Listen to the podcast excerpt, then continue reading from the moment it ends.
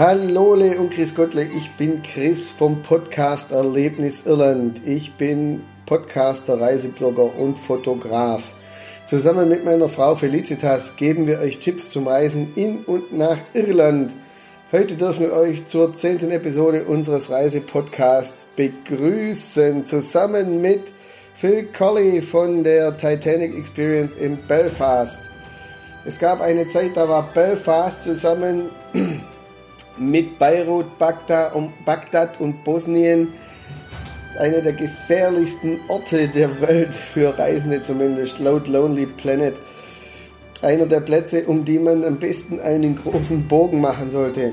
Aber mit Beginn des Friedensprozesses in den 90er Jahren des letzten äh, Jahrhunderts, Jahrtausends, Jahrhunderts hat sich das geändert. Nach dem Bürgerkrieg lag die Wirtschaft in Belfast da nieder. Auch auf dem Gelände der ehemals erfolgreichen Werft Harland und Wolf, die damals 1912 oder bis 1912 die Titanic gebaut haben. I thought I knew all there was to know about Titanic, but that was before I became involved in Titanic Belfast. Das sagte Robert Ballard, der amerikanische und bekannte Unterwasserarchäologe. Er entdeckte 1985 das Wrack der Titanic in über 5000 Meter Tiefe. Später auch das Wrack des deutschen Schlachtschiffs Bismarck. Im Jahr 2000 erbrachte er den Beweis, dass äh, die, das Küstengebiet äh, im Schwarzen Meer an der türkischen Küste unter Wasser bereits besiedelt war, beziehungsweise dass da Reste von äh, Siedlungen existierten, was eine Überschwemmungstheorie dann dort bestätigt. bestätigt. Vielleicht hat er damit sogar Atlantis entdeckt. Wer weiß. Robert Ballard weiter, Titanic belongs to Belfast. I'm very pleased that the city which gave Titanic to the world will now be able to welcome the world to Belfast. Titanic story is infused with romance, pathos, pathos oh, ich hoffe, so ist das richtig, glory, and there is no better place to tell it than in Belfast. Seit der Eröffnung der Titanic, Phil wird sich da nachher nochmal etwas näher damit beschäftigen und euch davon erzählen, sind mehrere Millionen Besucher bereits durch die, durch, den, äh, durch die Hallen oder die Räume der Exhibition gegangen.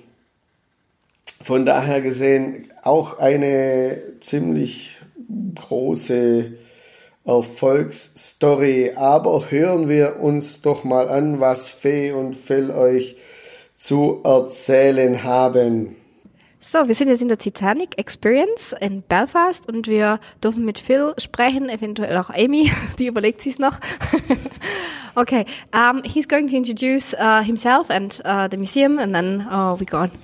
My name is Phil Colley and I am part of the visitor experience team at Titanic Belfast.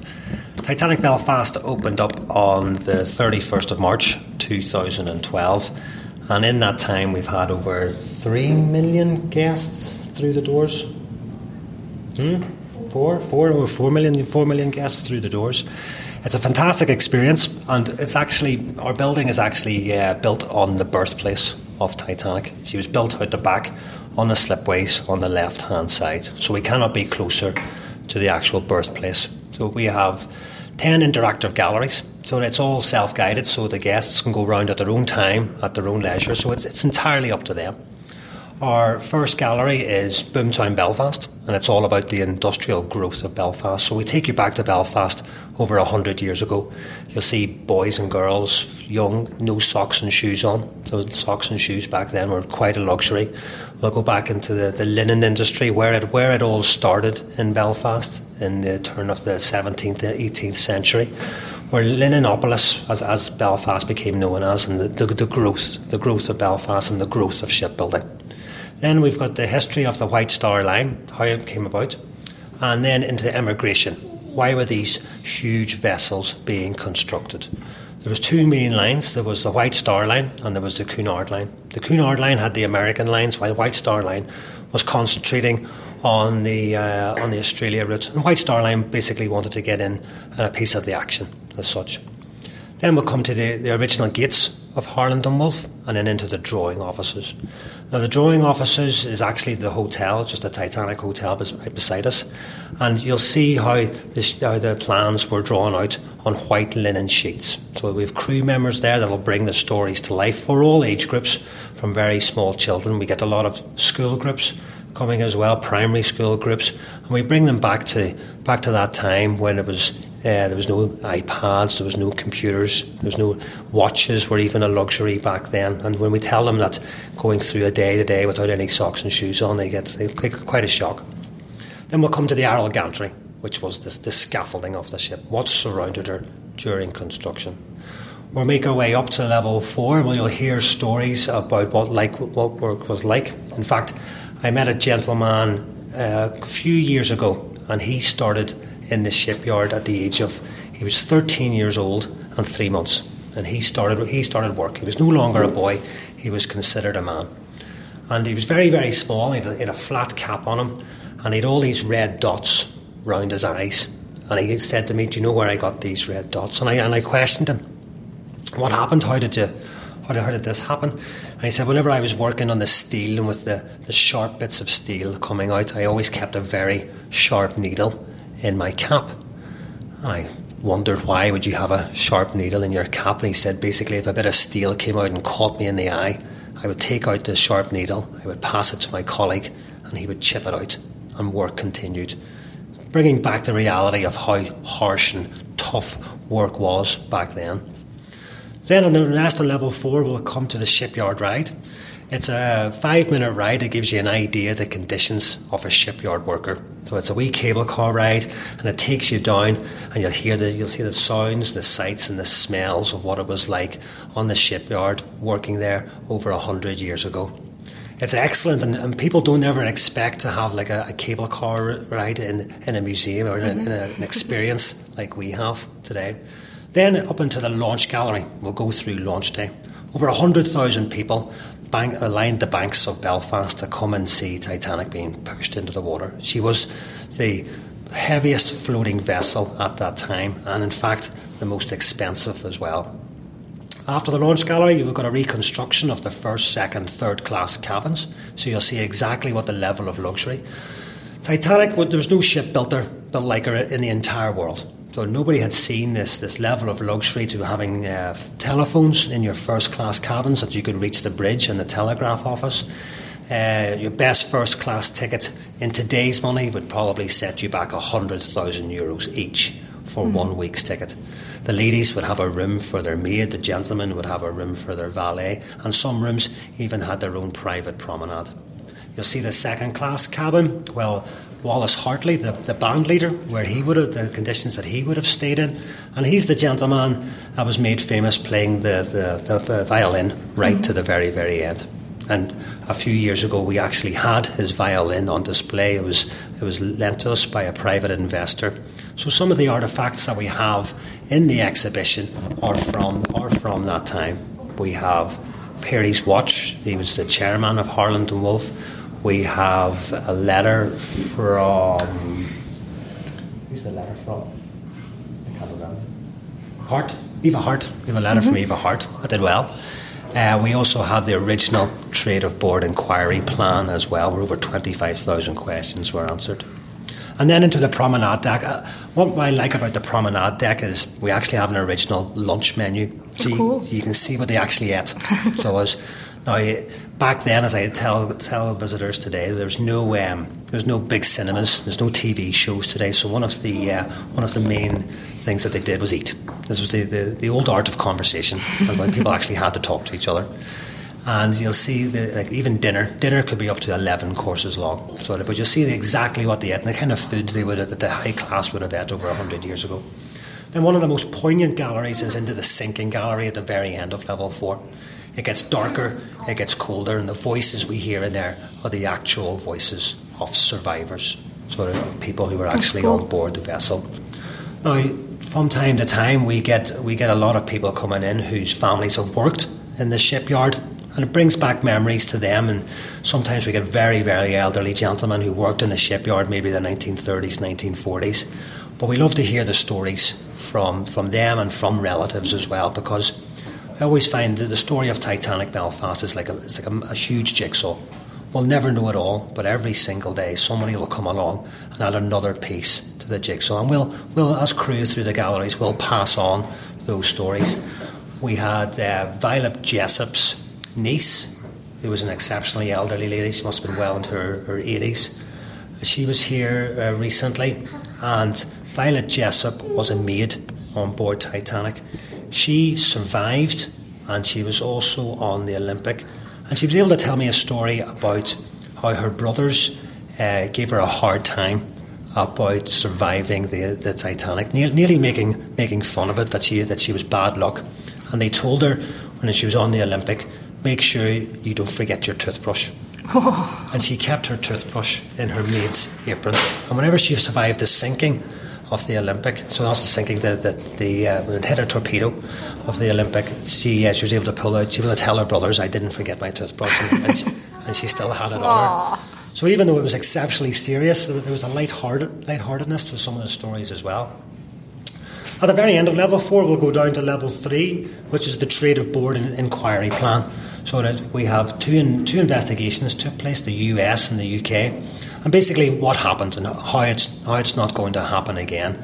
Uh, we'll hear stories from the likes of Bruce Ismay. He was the owner of the uh, of the White Star Line back then, and he became he survived he didn't do the gentlemanly thing as was known back then, as to take a step back and go down with the vessel. And he was hounded by the world's media. He became a recluse and bought a, a house in Costelloe in County Galway. And a, a, few a few years ago, I met a lady. She was 87, and she told me she met Bruce Ismay when she was a little girl. To which I was just the hairs on, on my arm just raised that this lady mm-hmm. had actually met the owner of Titanic.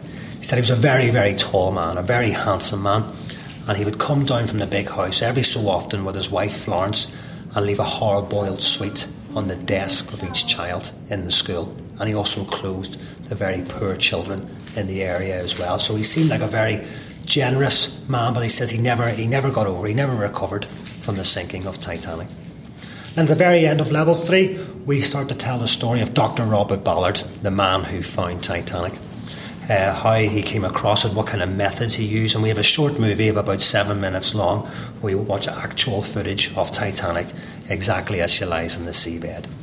My favourite gallery now is down on level two. I, I love this gallery, it's, it's, it's fantastic. It's our glass floor where guests can actually stand above Titanic exactly as she lies on the seabed today. It's 1,500 photographs pieced together so we encourage children, mm-hmm. school children, to actually lie down, look down, and it's like giving that effect of them being in a submarine. And we're able to point out exactly what pieces.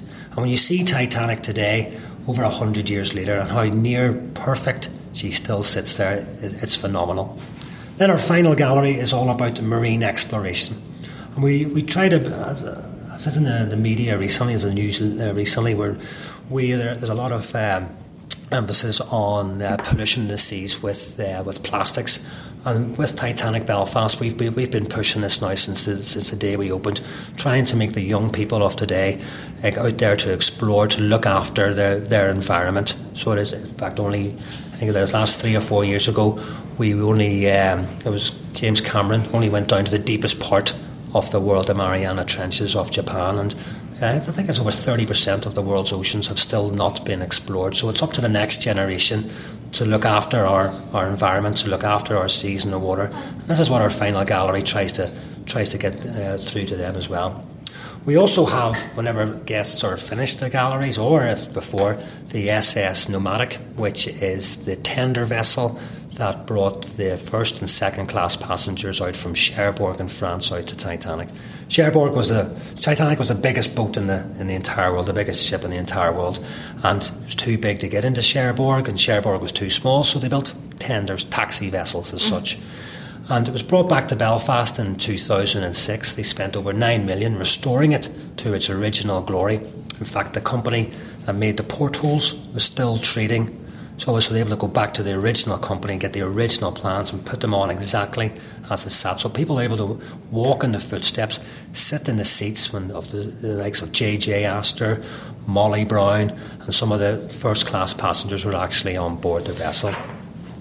For the young ones, we have a fantastic uh, children's trail. So it is where they can ask questions throughout the galleries. So they can they can ask crew questions. They can find out the answers to themselves. And we have our characters throughout. So we have uh, Molly the linen. Is it Molly's her name? No. I think it's Molly's her name. We'll give her a colour Molly. So, uh, so we find her in Linenopolis, and then we have the characters finding the captain, and we try to trying to make them into Titanic thinkers. That they'll ask the crew more questions, and they'll, they'll go away and they'll they're, um, they'll explore themselves. I know on in some of the school syllables in Northern Ireland, Titanic is actually on their syllable. So it's bringing the bringing the story back to life, bringing it back that we're, we're taking ownership. A lot of people know about Titanic. They don't necessarily know that it was it was built in Belfast, but now's their time to come to Belfast to visit here and to explore the wonders of Titanic Belfast and surrounding areas. How much time should they take with them? I would suggest we, we average I suggest about an hour and a half, two hours to do the entire galleries. But your your times it's, it's, it's entirely up to yourself. So some people take a, a little bit slower. Some people can, can be here for the entire day. I remember one year we had a lady and she spent three days in the galleries. She was a complete Titanic, as, as, as we call ourselves, and uh, she just loved it. Just couldn't get enough of it. And she came the fourth day and actually brought her friend. we, we nearly gave her a job. Sorry, my voice. so, um, how many people uh, work here for Titanic ex- exhibition? We have in, in the exhibition itself. We have very very many departments when it comes to visitor services down below. They'll, they'll process your ticket for you, and then we have our, our groups desk. We get a lot of groups coming in from all over the world. So we have uh, Belgium, Italy, France, Germany, um, you name it. And it's great to meet these uh, people from, from countries you haven't met before. I always say, recently I met a lady from uh, Togo in Africa, and I was like, I've never met anybody from Togo in Africa, and I can't say that again, and I shook her hand. Uh, we have our crew throughout the gallery, so we've, we've always about we have like 21 crew in today in the galleries, and they're there to interact and to chat with the guests and to bring the stories to life. Then we have a large casual pool we can work with. We have the marketing department who do a fantastic job here at Titanic Belfast, especially uh, Amy. She's, she's, she's one of our best. We also have uh, the finance department. We have the groups department. We have retail. We have the store where guests can come in and they can purchase. Um, key rings to Irish linen to jewellery to hats to caps. It's all there, Titanic related. And then we have our fantastic outlets uh, for something to eat. There's the Bistro 401, named after the ship number of Titanic, number 401. We have the galley, and we have our new, um, basically outdoor event space called Hickson's Point. Uh, it is recently just opened, and it's uh, we do, it does live music. You can get a nice bowl of Irish stew, a good pint of Guinness, or a nice glass of Sauvignon Blanc. and basically, it's bringing the story of Robert Hickson. Robert Hickson was the first man to build ships on Queen's Island, as this area is called, Queen's Island, and not not a lot is known about him. So we're once again we, we've gone back in time again, back to the early 1850s, and bringing that story bringing a story of Robert Hickson back to life. So, any guests are coming in and they want to experience a, a true, um, a true uh, Northern Irish welcome, then we also recommend Hickson's Point. Mm-hmm. Um, Amy told us before that uh, you can also have a wedding here. Yes, we've had weddings. Uh, we've uh, our rooms upstairs. We have our Titan- We have four suites upstairs. Our Titanic suite, where we have the grand staircase. And I always think, if you're having a wedding, then no better backdrop. No better backdrop for the bride and groom to actually walk down the stairs sort of the Titanic suite. We have the Olympic suite. No, we don't use the Olympic suite for weddings. It's only Titanic it's only and, and Rose Gallery and Nomadic. And Nomadic. So we have this, so we can have it on the Titanic suite. We can have it in the Andrews Gallery down here on level two, named after Thomas Andrew, who's one of the chief designers. We get a lot of his family come in. His family are still, are still going strong there in Comber, which is about maybe 20 miles down the road. And it's always great to, to chat to them, to hear to hear their stories. And also, we can have uh, weddings on the nomadic, which is fabulous when you kind of think you can actually have your, your, your, your big day on a vessel over 100 years old, and you're, you're basically really treated as first class. So you will. Sounds good. um, your most sold uh, souvenirs, your most sold souvenir. You know? Um, on, in the retail store, I think it's fridge magnets. I think it's our number one. We we we internally we have uh, uh, uh, we information is sent out. I, I, don't know. I would need to speak to somebody in uh, in uh, the retail side of things. But I know, speaking personally, anywhere I go, I, I don't leave without a fridge magnet. so whether it's the Giants calls or, or in Mallorca, I have to I have to come home with a fridge magnet. Okay. You do a lot of other activities I've seen in the web, workshops and things like that, stuff like that. Yeah, we do. We do education workshops. Yeah. So we work we work very closely with with a number of schools. We have our abandoned ship workshop. We work with primary schools, which would be aged from four to about uh, ten or eleven, and we have the real life. Um, real life uh, lifeboats as such, and very similar to the ones on the wall there, where you get they get a list of um, stuff that's that's it's in the lifeboat and what would be the most important and, and, why why they have chosen it. To whether it's a fishing rod, a lighter, fuel, a wetsuit. You know, so we, we work with that there. We also go back to um, the old signals of um, the flag signals of the ships before the, basically telecommunications. Back then it was all telegrams with Marconi, and in the using of the flags today, well now it's all GPS. And we, we can work, we do guided tours with primary schools as well. We do a guided tour called My Grandpa's Peace Tin, where they get dressed up in the flat caps so they can, and, we bring them back to being a, a shipyard worker a hundred years ago. And there's a bit of storytelling and a bit of songs. They sing a few songs as they go around the galleries, but the highlight for the primary schools is always is always the shipyard ride and and the glass floor.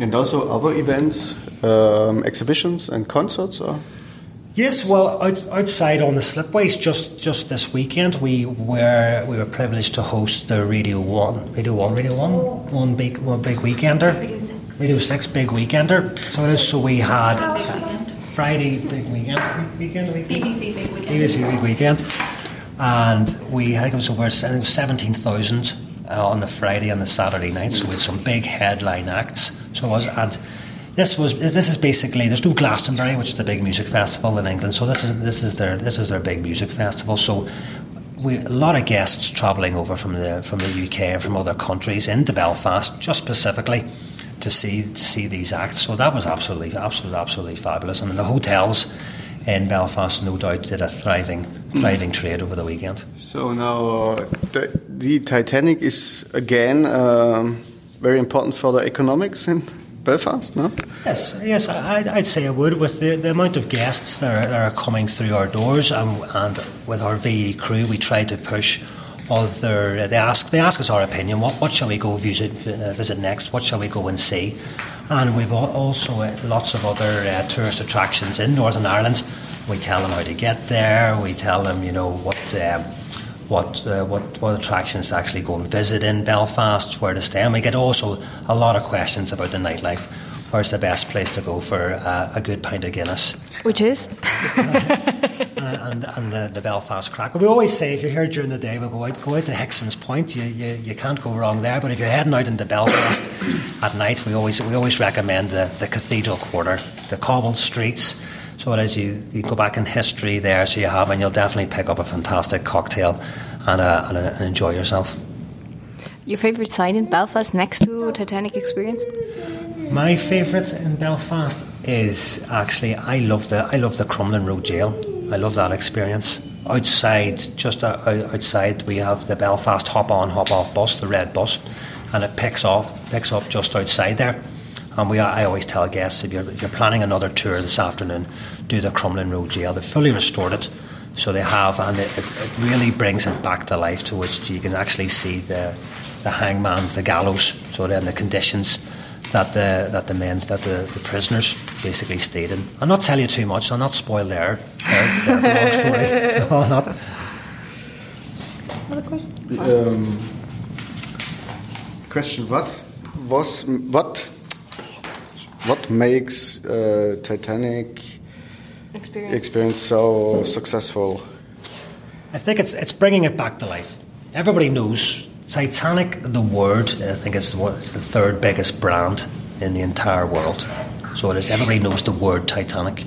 You'll you'll you'll pick it up in movies. You'll pick it up in TV shows. You'll pick it up on, on soap operas. But they, they don't know that it was built in Belfast, and that's, that's the story that we're trying to tell. We're, we're taking back ownership that it was. A lot of people think it was built in Southampton or built in Liverpool. That it was built here, that the men of Belfast. sort of built this fantastic vessel. Not only Titanic, but the Olympic and of the, the other the, the thousands or hundreds of boats that were built that were built here. So it's, it's and the, Belfast, as tourism wise, this thing is relatively. We're still brand new we're still getting used to all these various different countries coming and visiting us, and it's very, very exciting. We really enjoy it when they when they come here. I mean, it makes us feel special that people are making the effort to come and visit us and to come and visit us here, especially at Titanic Belfast, because we we are um, in here we are ambassadors for tourism, not just for ourselves but for the entire Ireland of Ireland and where they're going to go next and how best they can enjoy themselves, and they'll pass it on to their friends and family, and hopefully they'll come and visit us as well. Okay. Thank you for your time and your attention. it was great.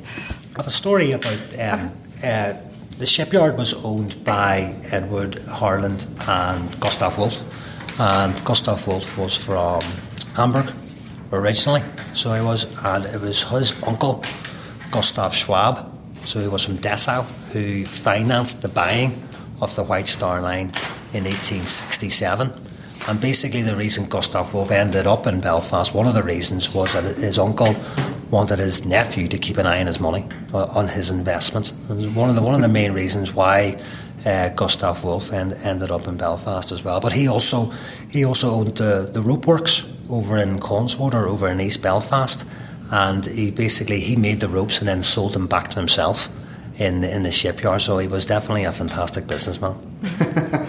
Another question: Are there still ships built in Belfast? There's no ships built in Belfast. The last vessel ever constructed was in 2003, the Anvil Point. In their lifespan, Harland and Wolff had built over 1,750 boats, but now they mainly concentrate on wind turbine and ship repair. There's a cruise ship just further on down, which is being brought in to be repaired at the minute. But I know that the Ministry of Defence and Harland and Wolff are in talks at the minute of trying to build, to bring back shipbuilding into this fantastic area. And it would be brilliant for ourselves and for the economy if, once again, this, this trade could also be brought back to life. Thanks. Is the Nomadic also built by Harland and Wolff? Yes, Nomadic was built on slipway number one. So, out the back of our building, you have the two slipways, Titanic on the left, Olympic on the right, and the tarmac area was where slipway number one was. But in Titanic's time, there was 13 slipways, so there could be up to 13 boats being built at any one stage. In fact, the ships weren't given their names until after launch day. It just caused too much confusion. They were just known by numbers. So you're working on ship number one, number two, number mm. three, number 12, number 13. And before um, the exhibition here was um, Harland and Wolff or? The territory or the place? Harland, Har- Harland and Wolff uh, was it started.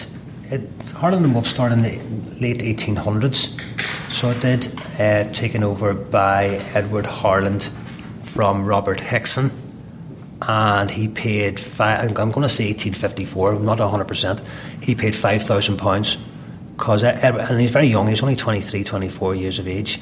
Um, he died late, early 19th century. Gustav Wolff died in 1913, and then it moved on into the various ownership.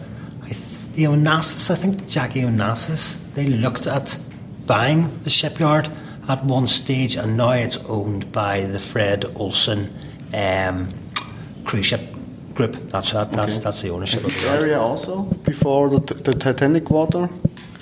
Oh, this the, well, this or area was it owned by the city or? Well, I, I am not hundred percent on that answer. I'm, I'm, going to say it could be owned by the Harbour Commissioners or Harland and Wolff. I'm not too sure, but now mm. it's under the control of Titanic Foundation or Found, Found, Titanic Okay. Quarter. But once again, uh, I wouldn't be 100% on that answer. I would have to uh, go to push on to Titanic Foundation, Titanic Quarter for the, the ins and outs of the ownerships of the of the various lands around here. But it's an area that's just growing, growing bigger and bigger. We have the Lighthouse Mews just further on down the road there, which is the oldest uh, lighthouse light. It's 103 years old, and it's our it's our walkway, our, our Titanic Mile. And then past that, we have HMS Caroline from the Battle of Jutland. So it's the second oldest Royal Navy vessel, and then further on past that, there we have the Thompson Dry Dock, which is the original dock that Titanic sailed into, and the propellers were put onto as well. Are there any changes planned uh, for your, uh, the Titanic experience in the next few years? Every year we, we, we take a step back and we and we look at the galleries and we you, you know the, the those those above me. So they will will will decide on- on refresh. Um, last last year we, we brought in Lord Pirrie's actual gold uh, watch. We have that now display up on level four. So the actual watch that he timed Titanic going into the into the slipways. We did the, the launch gallery. Uh, we've worked on the shipyard ride. So we, we try to we, we'll, we'll refresh and we'll make it brand new again. So to bring guests to bring guests who've maybe been here before to come back and visit visit something different. We, we can't tell the entire story. Sort of we would you'd be here for years, so you would. And uh, but we, we try to make you into a Titanic thinker, and with, with the refreshes and the and the, the upgrades, it'll bring you back to tell you tell you a brand new story, something that you haven't learned before. How long did it take to build Titanic experience? The the building took three years to build, and it was four years on the plan, I think, and I know it was the biggest single concrete pour in Europe at one stage because there's, there's two floors beneath the building, and because it's all reclaimed land as well. The architect was a gentleman called Eric Kuhne, and he worked in with um, Todds of Belfast. He he, he uh, passed away there last year, and actually yesterday I was chatting to his his second, his, his second in command, uh, a lady, uh, name escapes me, and uh, we were chatting about Eric Kuhne and his, his vision, and he basically he said to me one day, if you can draw it, you can build it, and his, his vision and when you when you look at this building, the white the building is the White Star Line logo. It's the star, and when when it juts out like like a ship still going through the water, the, the architecture is, phenomenal. It's absolutely phenomenal, and it's definitely up there in one of the best architectural buildings in the entire world. Yeah, it looks really good because uh, you just come in front and then you see uh, this huge building and uh, it glitters in the sun. Today is a very sunny day, and, uh, and it reminds um, itself as uh, at, at Titanic uh, at the big ship uh, when when you come there as a peasant and you haven't seen like big Oh, yeah. skyscrapers like today. It would be an, it gives already a big impression for us today, but for those people about 100 years ago, it must have been very, very special. Yeah, whenever you walk up to Titanic Belfast, as soon as you see it, it starts to come to life. Like the height of this building is the same height as Titanic, from keel to boat deck. And when you tell people to look up there and imagine jumping from that height, or being a ship, being a 15 year old boy and coming to work and being sent up to those heights with very little health and safety to go to work. So even the approach to our building, it's just uh, it's just jaw dropping. It's an amazing it's an amazing looking building, and there's so much to see outside and, and around. Our, our our ground floor is the world's largest map of the northern hemisphere. So your story, before you've even stepped into the building, your story has already begun. Für Fee und mich geht es in der nächsten Woche auch wieder auf Recherchereise rüber nach Irland und wir haben wieder jede Menge vor, aber wir werden auf jeden Fall Phil fragen, ob es was Neues aus der Ti- Titanic Experience zu berichten gibt. Unser erstes Ziel wird tatsächlich nach unserer Ankunft in Dublin Belfast sein. Wenn euch dieser Podcast gefallen hat, dann bewerte uns doch bei iTunes mit 5 Sternen oder lass uns auch eine gute Rezension da. Es ist schön, dass wir so viele Hörer haben, aber es wäre noch schöner, wenn ihr mal von euch hören lässt, wenn ihr irgendwelche Fragen habt oder wenn ihr irgend, zu irgendeinem Thema irgendwas wissen wollt oder wenn ihr einen Beitrag zu einem bestimmten Thema haben wollt, dann schreibt uns einfach Ansonsten wünschen wir euch einen schönen Tag und ein tolle, eine tolle Reise nach Irland. Macht's gut, euer Chris.